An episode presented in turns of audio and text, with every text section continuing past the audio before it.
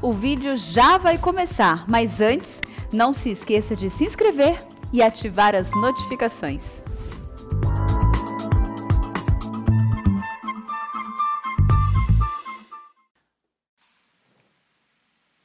Irmãos queridos, nós vamos abrir a palavra de Deus em Atos dos Apóstolos, capítulo 1, verso 8. Atos dos Apóstolos, capítulo 1, verso 8. Hoje eu não vou pregar um sermão expositivo, como via de regra gosto de fazer. Hoje quero tratar de um tema, de um assunto. E então esse texto vai servir de pontapé inicial, mas nós vamos buscar informação na Bíblia sobre este tema. E o versículo que vamos ler diz assim: mas recebereis poder ao descer sobre vós o Espírito Santo.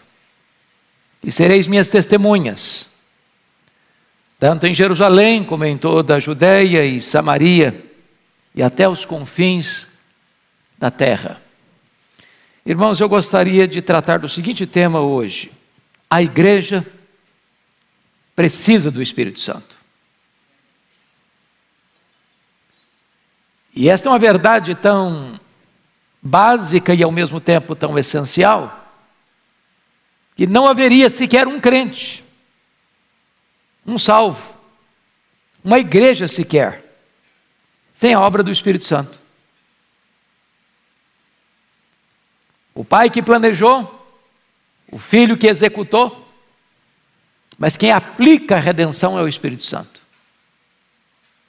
Sem o Espírito Santo, não tem regeneração.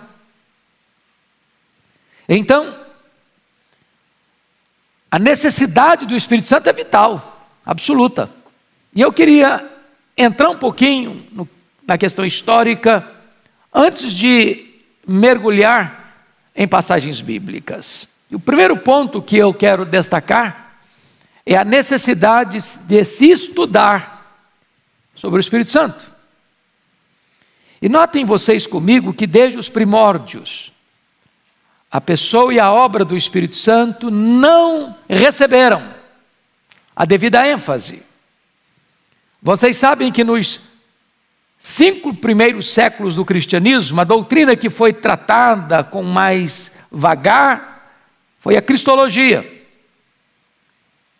Concílio de Nicéia, Concílio de Constantinopla, Concílio de Calcedônia, trataram da divindade, da humanidade de Cristo. Mas, quando o credo apostólico foi escrito, que é um dos documentos mais importantes da história da igreja, está escrito assim: crê em Deus Pai, Todo-Poderoso, Criador do céu e da terra.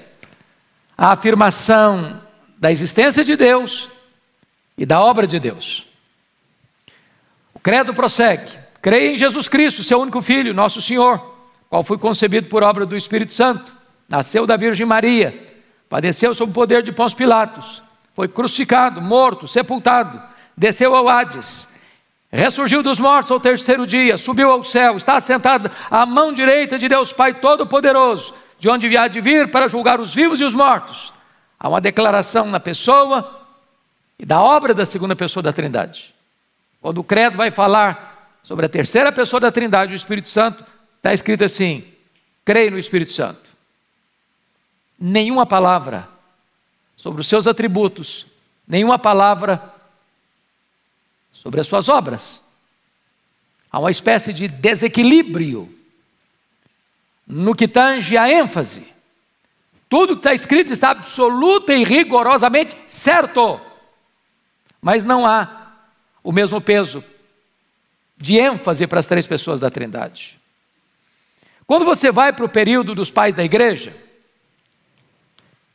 você vai perceber que nos cinco primeiros séculos e depois, nos mil anos de Idade Média, portanto, eu estou falando do século I ou do século XV, não há nenhuma obra robusta, específica sobre o Espírito Santo.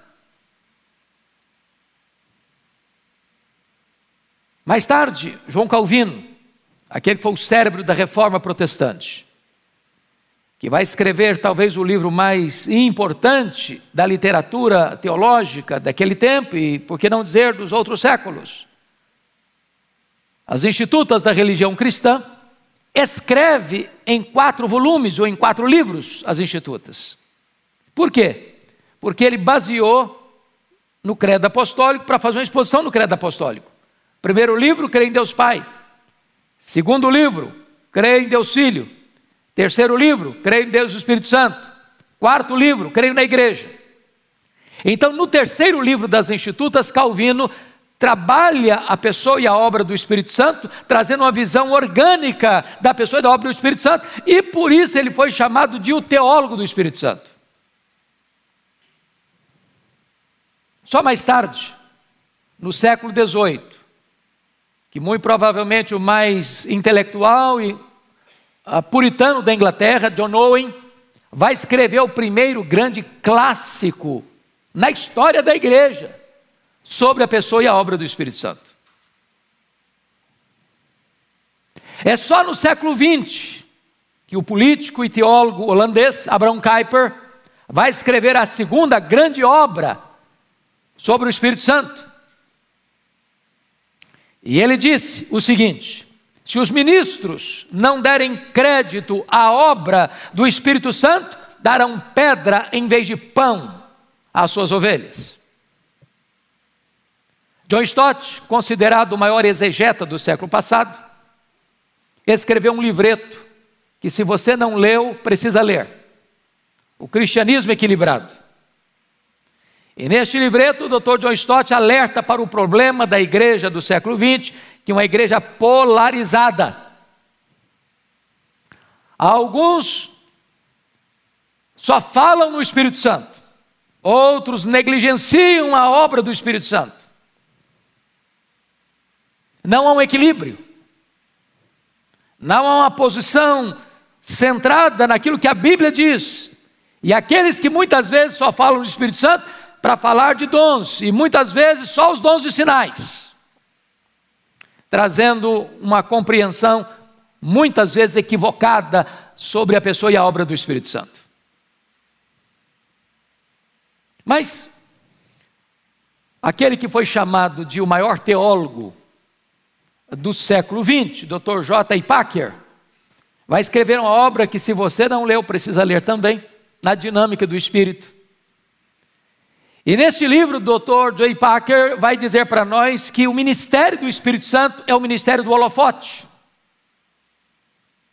Você está andando por São Paulo, de vez em quando você vê um prédio que se destaca na noite. Você vê aquele prédio, ora de cor alaranjada, ora cor azul, ora cor verde, ora cor vermelha, porque ali tem uma luz que está escondida, você não vê, mas ela projeta para apresentar aquele prédio.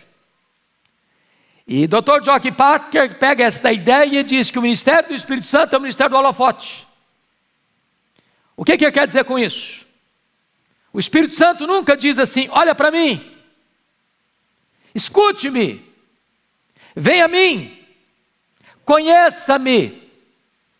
Mas o Espírito Santo sempre diz: olhe para Jesus, veja a sua glória, ouça-o, escute-o, vá a Ele, tenha vida nele, conheça-o, prove-o e veja o seu dom de alegria e de paz.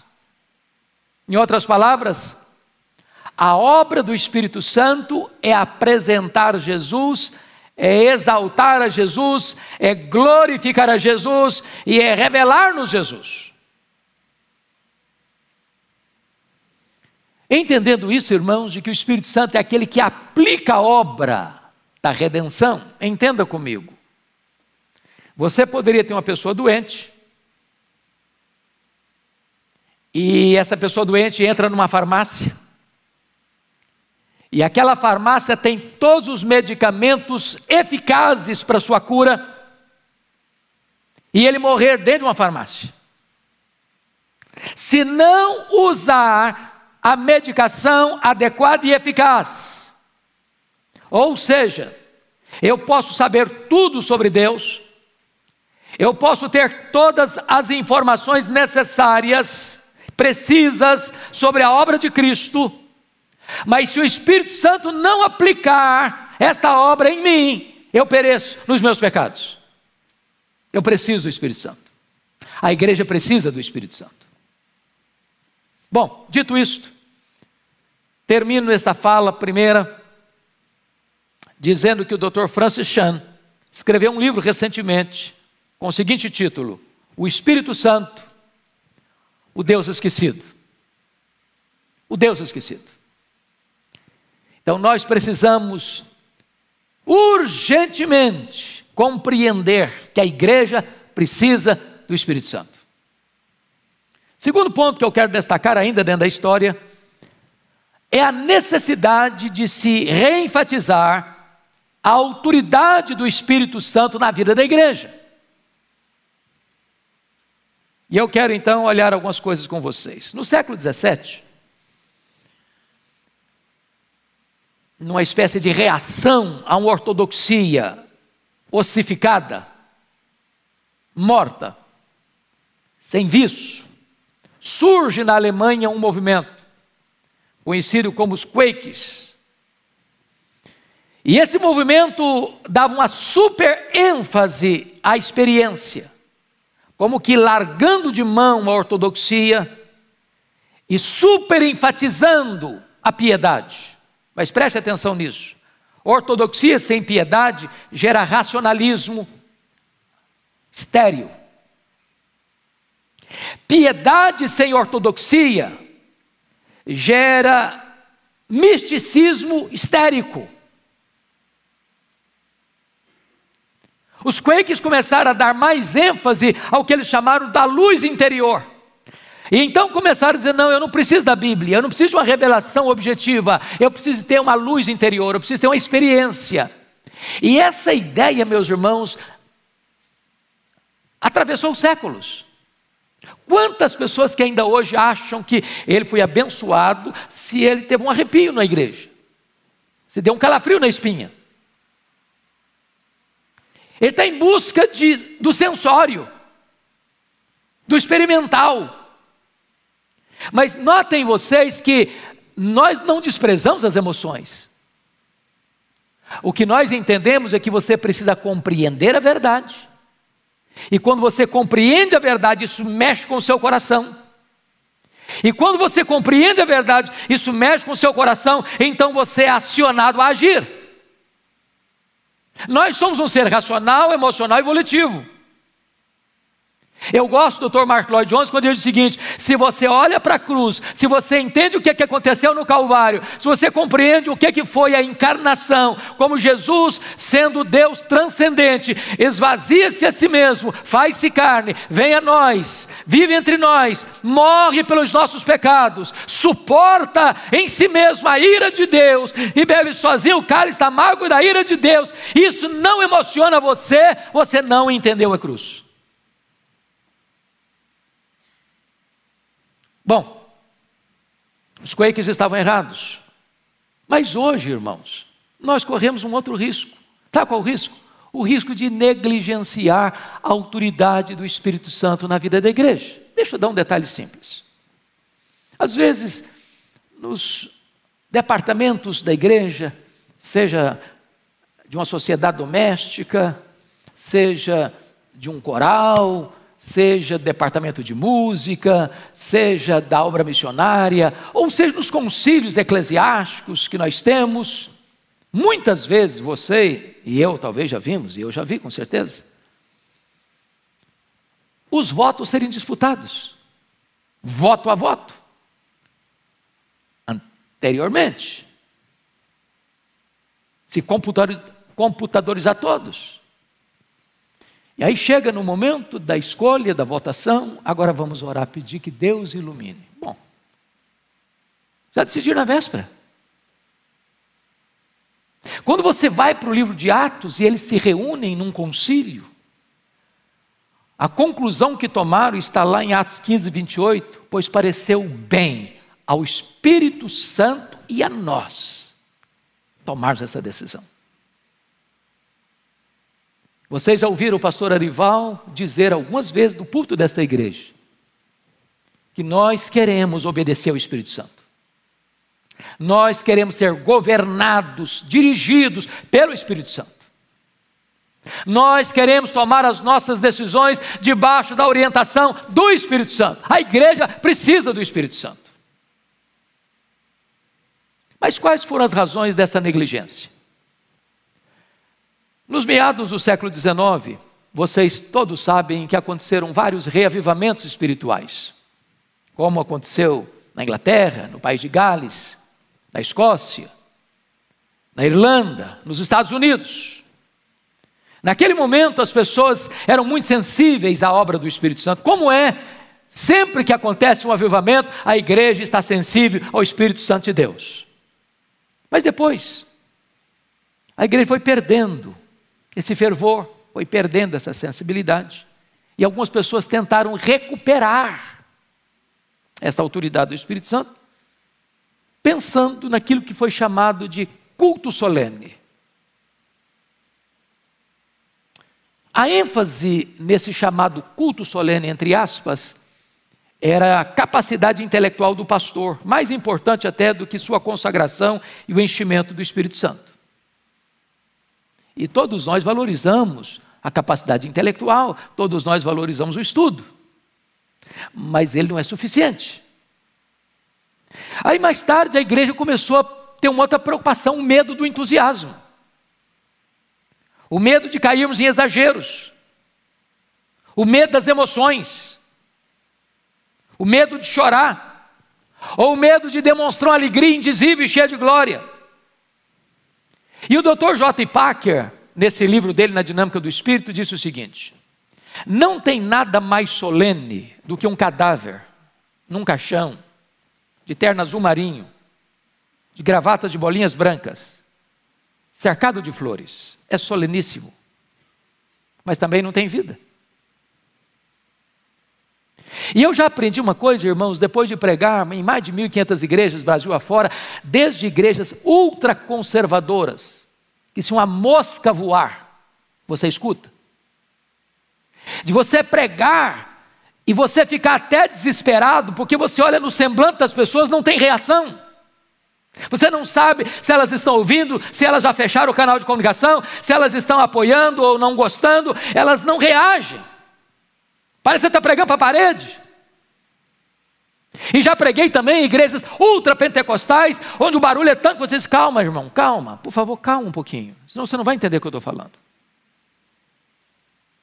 E o que eu tenho aprendido é o seguinte: a questão da espiritualidade não passa pelo estilo de culto. Nem tudo aquilo que nós chamamos de solene é espiritual porque nós chamamos de solene. O que nós precisamos desesperadamente é dizer: meu Deus, nós queremos estar abertos à obra do Teu Espírito, queremos ouvir o Teu Espírito, queremos ser guiados pelo Teu Espírito. Nós não podemos ter medo do Espírito Santo.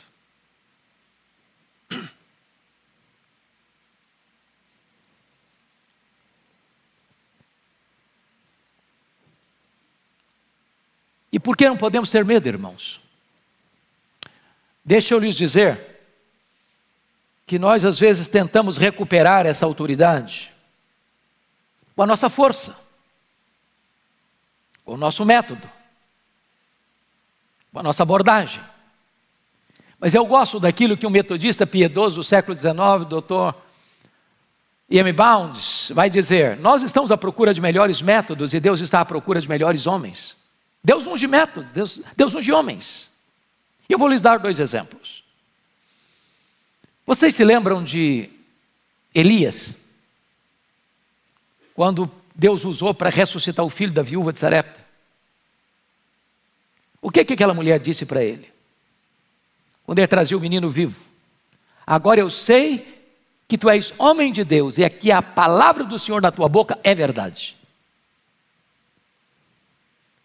Ou seja, nem todos que proferem a palavra de Deus são boca de Deus. Você chega e escuta um sermão, não acontece nada. Aí chega outro e prega o mesmo sermão e os corações se derretem. Por quê? É porque um é boca de Deus, o outro não é. Diz Jeremias 15, 19 o seguinte: Se tu te arrependeres, eu te farei voltar estarás na minha presença. Se apartares o precioso do vil, serás a minha boca. Ou seja, precisamos da unção do Espírito Santo para que esta palavra chegue aos corações, porque o pregador só consegue pregar os ouvidos, só o Espírito Santo consegue falar ao coração. Deixa eu lhes dar o segundo exemplo. Vocês se lembram de Eliseu? A mulher de Sunem acaba de ver seu filho morrendo e ela corre atrás do Eliseu. Quando ela está chegando, Eliseu compreende a aflição do coração dela e diz para o seu moço Geazi o seguinte: corre, Geazi, corre, não fale com ninguém na estrada, não cumprimente ninguém, corra lá, bote o bordão profético no rosto do menino morto. Eliseu correu, o, o Geazi correu, botou o bordão, sabe o que aconteceu? Claro, o menino continuou morto. O problema não era o bordão, o problema é quem carregava o bordão. O menino ressuscitou quando Eliseu foi. Irmãos amados, isso é da mais alta importância. Não é um curso, não é um programa. Você pode fazer um curso, você pode fazer um bacharelado, você pode fazer um mestrado, você pode fazer um doutorado, você pode fazer um pós-doutorado e não ser boca de Deus. E eu não estou dizendo com isso também que você não precisa se esmerar ao máximo para ser um obreiro aprovado. O que eu estou lhe dizendo é que não basta apenas o conhecimento, você precisa, eu preciso, nós precisamos do poder do Espírito Santo. Então, amados, eu gostaria que agora nós pudéssemos voltar-nos para as Escrituras, para tratar do último ponto que é a necessidade de se conhecer o ministério do Espírito Santo. Eu vou destacar algumas coisas. Primeiro, é o Espírito Santo quem nos convence de pecado. João 16, 9. Em outras palavras, meus irmãos, se o Espírito Santo não agir na vida da igreja, você não verá quebrantamento e arrependimento. Não é isso que nós estamos assistindo hoje, via de regra, a seculariza secularização galopante, nada tem nada a ver. Tudo é comum, tudo é normal, todo mundo faz. E de repente eu vou para a igreja, me torno membro da igreja, assumo cargo de liderança na igreja e a minha vida não mudou. Continuo fazendo as mesmas coisas, praticando as mesmas coisas. E mais, não tem nenhum constrangimento porque só o Espírito Santo pode nos convencer de pecado. Se ele não trabalhar em nós, o nosso coração permanecerá coberto por uma crosta dura. Bate e volta, bate e volta.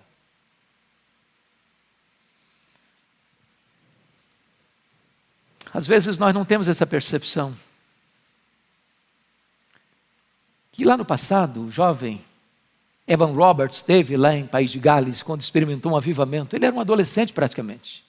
E a oração dele foi essa: Oh meu Deus, dobra minha vida. Oh meu Deus, dobra minha vida. Oh Senhor, dobra minha vida. E o avivamento chegou no País de Gales. Convicção de pecado. Só o Espírito Santo produz. Segunda coisa, é o Espírito Santo quem nos regenera.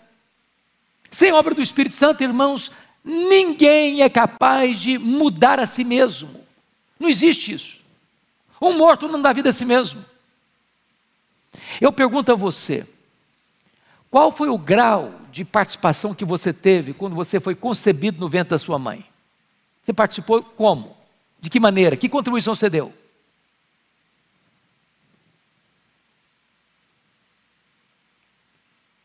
Você sabe que regeneração é diferente de conversão. Regeneração é algo que acontece lá no seu íntimo, sem qualquer consciência sua ou sem qualquer participação sua. A conversão é externa. A conversão tem dois elementos: arrependimento e fé. Agora, o arrependimento e a fé também são dádivas de Deus. É por isso que Jesus disse para Nicodemos, que era um mestre, um, um doutor em teologia: se tu não nasceres de novo, não podes ver o reino de Deus. Se não nasceres da água e do Espírito, não poderás entrar no reino de Deus. Importa-vos nascer de novo. É o Espírito Santo que faz essa obra. E Jesus Cristo diz que o Espírito Santo, primeiramente, ele é livre. É livre. Isso é maravilhoso. É como o vento, só para onde quer. Isso é maravilhoso, sabe por quê? Porque se fosse você e eu, nós sopraríamos em alguns lugares que o Espírito Santo nunca soprou, e nós jamais sopraríamos onde ele sopra. Quantos de nós já não carimbamos fulano, beltrano, ciclano, isso aqui não tem jeito não, isso aqui, caso perdido. Quem poderia imaginar que um Saulo de Tarso, cheio de ódio, fosse regenerado? Um estalo. Quem poderia pensar que um Manassés tivesse esperança? Ele sabe onde quer, ele é livre. Mas mais do que livre, ele é soberano, ele só para onde quer. Ninguém domina a agenda do Espírito Santo, não. Ninguém tem, tem, tem controle sobre a agenda do Espírito Santo, não. Ele é soberano, ele só para onde quer. E se você e eu pudéssemos compartilhar nesta noite a nossa experiência de conversão, meus irmãos, quantas pessoas que foram convertidas, sabe de que maneira? Acordaram de madrugada, desesperados, pensando em tirar a própria vida, e de repente ligaram a televisão, está passando um programa, ou ligaram um rádio, está passando um programa, ou pegaram um livro na cabeceira da mesa, e aquela mensagem como uma flecha no seu coração. Quantas pessoas, meus irmãos, que estão bêbadas, voltando para casa de madrugada e tropeçam num folheto sujo, rasgado, e olha, e olha, e lê, e aquilo entra no seu coração e a sua vida é transformada. Quantas pessoas que lá atrás das grades do crime receberam o Novo Testamento gideônico e de repente pegaram, arrancaram uma folha para enrolar um baseado, e a hora que vai enrolar o baseado, lê o texto que ele entra com uma flecha no seu coração e ele é convertido, ele é regenerado. O Espírito Santo é soberano. Mas em terceiro lugar, irmãos, é o Espírito Santo que nos santifica. Sem obra do Espírito Santo, você não pode ser transformado à imagem e à semelhança do Senhor Jesus Cristo. Essa, esse processo que começa na regeneração e só termina na glorificação é uma obra constante do Espírito Santo na sua, na minha vida. E um crente que não é santificado tem problema, pode ter certeza disso. Aquilo que o missionário Stanley Jones vai afirmar que o maior problema do cristianismo não é o anticristianismo, o maior problema do cristianismo é o subcristianismo. É a pessoa que diz que é crente, mas não vive como tal. O que levou Mahatma Gandhi, certa feita, a afirmar: no vosso Cristo eu creio, o que eu não creio no vosso cristianismo. Mas em quarto lugar, o Espírito Santo, irmãos, é aquele que nos transforma, ou transforma o nosso corpo em morada de Deus. Vamos parar um pouquinho aqui. Quando você entra nesse santuário, se você é uma pessoa que tem bom senso, e eu sei que todos vocês têm, você tem um comportamento razoável, compatível com esse ambiente, não tem? Brincadeiras que você talvez faça até com certa liberdade lá fora, aqui dentro você não faz. Palavras que você não mede tanto lá fora, aqui você não fala. Por que não fala? Por quê? Porque você considera esse ambiente o quê? Casa de Deus. Mas a Bíblia diz que Deus não habita em casas feitas por mãos. É por isso que as Escrituras vão nos informar a partir de Êxodo 25, 8, e me farão um santuário para que eu possa habitar no meio deles. E quando Deus orienta a Moisés para fazer esse tabernáculo, a primeira coisa que Deus mandou fazer é fazer de madeira de acácia. Por que madeira de acácia? Madeira de acácia, nenhum marceneiro gostaria de trabalhar com ela. Ela é uma madeira do deserto. Ela é dura, ela é cheia de nós, ela é toda retorcida. Mas por que, que Deus escolheu madeira de acácia? Porque é um símbolo da nossa natureza, dura, pecaminosa, torta.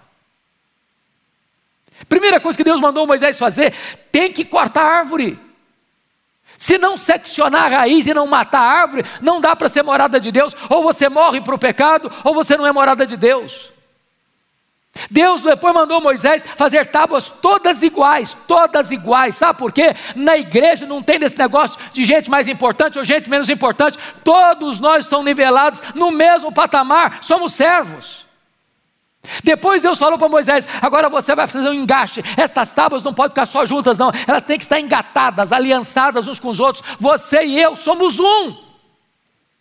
Depois Deus diz: estas tábuas vão ficar em pé, não é deitada, não, é de pé, é em posição de ação. E depois Deus diz você não vai botar essas tábuas nas areias do deserto, não, porque o deserto é símbolo do mundo. Você vai botar uma base de prata, sabe por quê? Porque prata fala de redenção. Entre você e o mundo está a cruz de Cristo. E depois Deus disse para Moisés: agora você pega essas tábuas e cobre todas elas de ouro. De ouro. De tal maneira que quando você olhava para o tabernáculo, você não via cássia, você via ouro. Sabe o que significa isso? Significa que você foi justificado pela fé, você está coberto com a justiça de Cristo. Quando Deus olha para você hoje, Ele não vê o seu pecado, Ele vê toda a justiça de Cristo vestindo e cobrindo você. E agora, você vai perceber que esse tabernáculo era um símbolo da igreja. E dentro desse tabernáculo tinha um altar de bronze, tinha a bacia de lavagem, depois você entrava no santo lugar e você tinha um altar de incenso, você tinha lá a mesa com os pães da proposição, você tinha lá o candelabro e tudo isso aponta para Cristo. E depois você tinha o Santo dos Santos, onde tinha a Arca da Aliança, e ali a glória de Deus se manifestava uma vez por ano, quando o sumo sacerdote entrava. Agora, note uma coisa: quando a Bíblia diz que você e eu somos o santuário de Deus, não diz que você e eu somos o templo, diz que você e eu somos o Santo dos Santos, onde a glória de Deus resplandece. Nós somos o santuário, e é o Espírito Santo que nos prepara para isso. Mas, amados irmãos, é o Espírito Santo que nos dá vida abundante. Jesus Cristo disse o seguinte: quem crê em mim, como diz a Escritura, do seu interior fluirão rios de água viva. E ele disse isso fazendo referência ao Espírito Santo. É vida abundante, é a suprema grandeza do poder de Deus, o mesmo poder que ressuscitou Jesus. É isso que o Espírito Santo tem para você e para mim. E agora Jesus está dizendo para os seus discípulos: recebereis poder ao descer sobre vós o Espírito Santo, e sereis minhas testemunhas, tanto em Jerusalém, como em toda a Judéia e Samaria e até os confins da terra. Então eu quero concluir, meus amados, para dizer o seguinte: o Espírito Santo é aquele que nos dá poder para fazer a obra de Deus. Você tentar fazer a obra de Deus com seus próprios recursos é a mesma coisa de você tentar cortar uma árvore com o cabo do machado. Não vai conseguir. Não vai conseguir. Jesus disse para os seus discípulos: permanecei na cidade, até que do alto sejais revestidos de poder. Esta é a ordem. Antes de enviar a igreja ao mundo, Jesus enviou o Espírito Santo à igreja e esta ordem não pode ser alterada. O próprio Jesus, sendo um homem perfeito, não abriu mão desse poder. Ele foi revestido com o poder do seu batismo. Ele, cheio do Espírito Santo, vai para o deserto, saindo do sorriso do Pai para a carranca do diabo.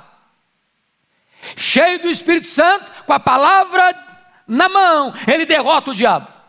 Mas diz a Bíblia que ele volta cheio do Espírito Santo para Nazaré, pega o rolo do livro de Isaías e diz: O Espírito do Senhor Deus está sobre mim, pelo que me ungiu, para pregar, para curar, para libertar. E ele, no poder do Espírito Santo, andou por toda parte, é, libertando os oprimidos do diabo, porque os cegos viram, os surdos ouviram, os mudos falaram, os coxos andaram, os mortos ressuscitaram. Ele fez o seu ministério no poder do Espírito Santo. O apóstolo Paulo, quando está falando da pregação, diz: a minha pregação não consistiu apenas de sabedoria humana, mas de demonstração do Espírito e de poder. A igreja precisa de poder. Porque sem poder não tem pregação, sem poder não tem evangelho, sem poder não tem reino de Deus. Sabe por quê? Porque o evangelho é o poder de Deus, o reino de Deus é o poder de Deus, o evangelho que abraçamos é o poder de Deus, o Espírito Santo que está em nós veio para trazer poder para nós. A igreja precisa de poder, a igreja precisa do Espírito Santo. Irmãos amados, eu quero concluir dizendo o seguinte: você olha para a Bíblia e você olha para a história. E a conclusão que você chega é esta: a igreja não pode caminhar vitoriosamente sem o Espírito Santo. Você e eu não podemos viver vitoriosamente sem o Espírito Santo. Então, que nesta noite você e eu roguemos a Deus que venha sobre nós com o poder do seu Espírito. O projeto de Deus para você e para mim é que sejamos cheios do Espírito Santo de Deus. Você quer isso? Você aguarda isso? Você deseja isso para a sua vida? Vamos ficar em pé então e vamos orar.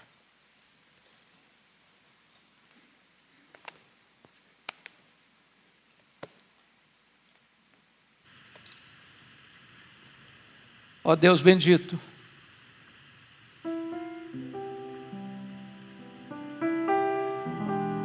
a maior necessidade da nossa vida hoje não é de saúde, não é de prosperidade, não é de coisas materiais, não é de sucesso na carreira profissional. A maior necessidade nossa hoje, Deus, é do revestimento do teu espírito. Sopra sobre nós o teu espírito. Remove as cinzas, Senhor. Acende as brasas. Inflama o nosso coração nesta noite com o poder do teu espírito.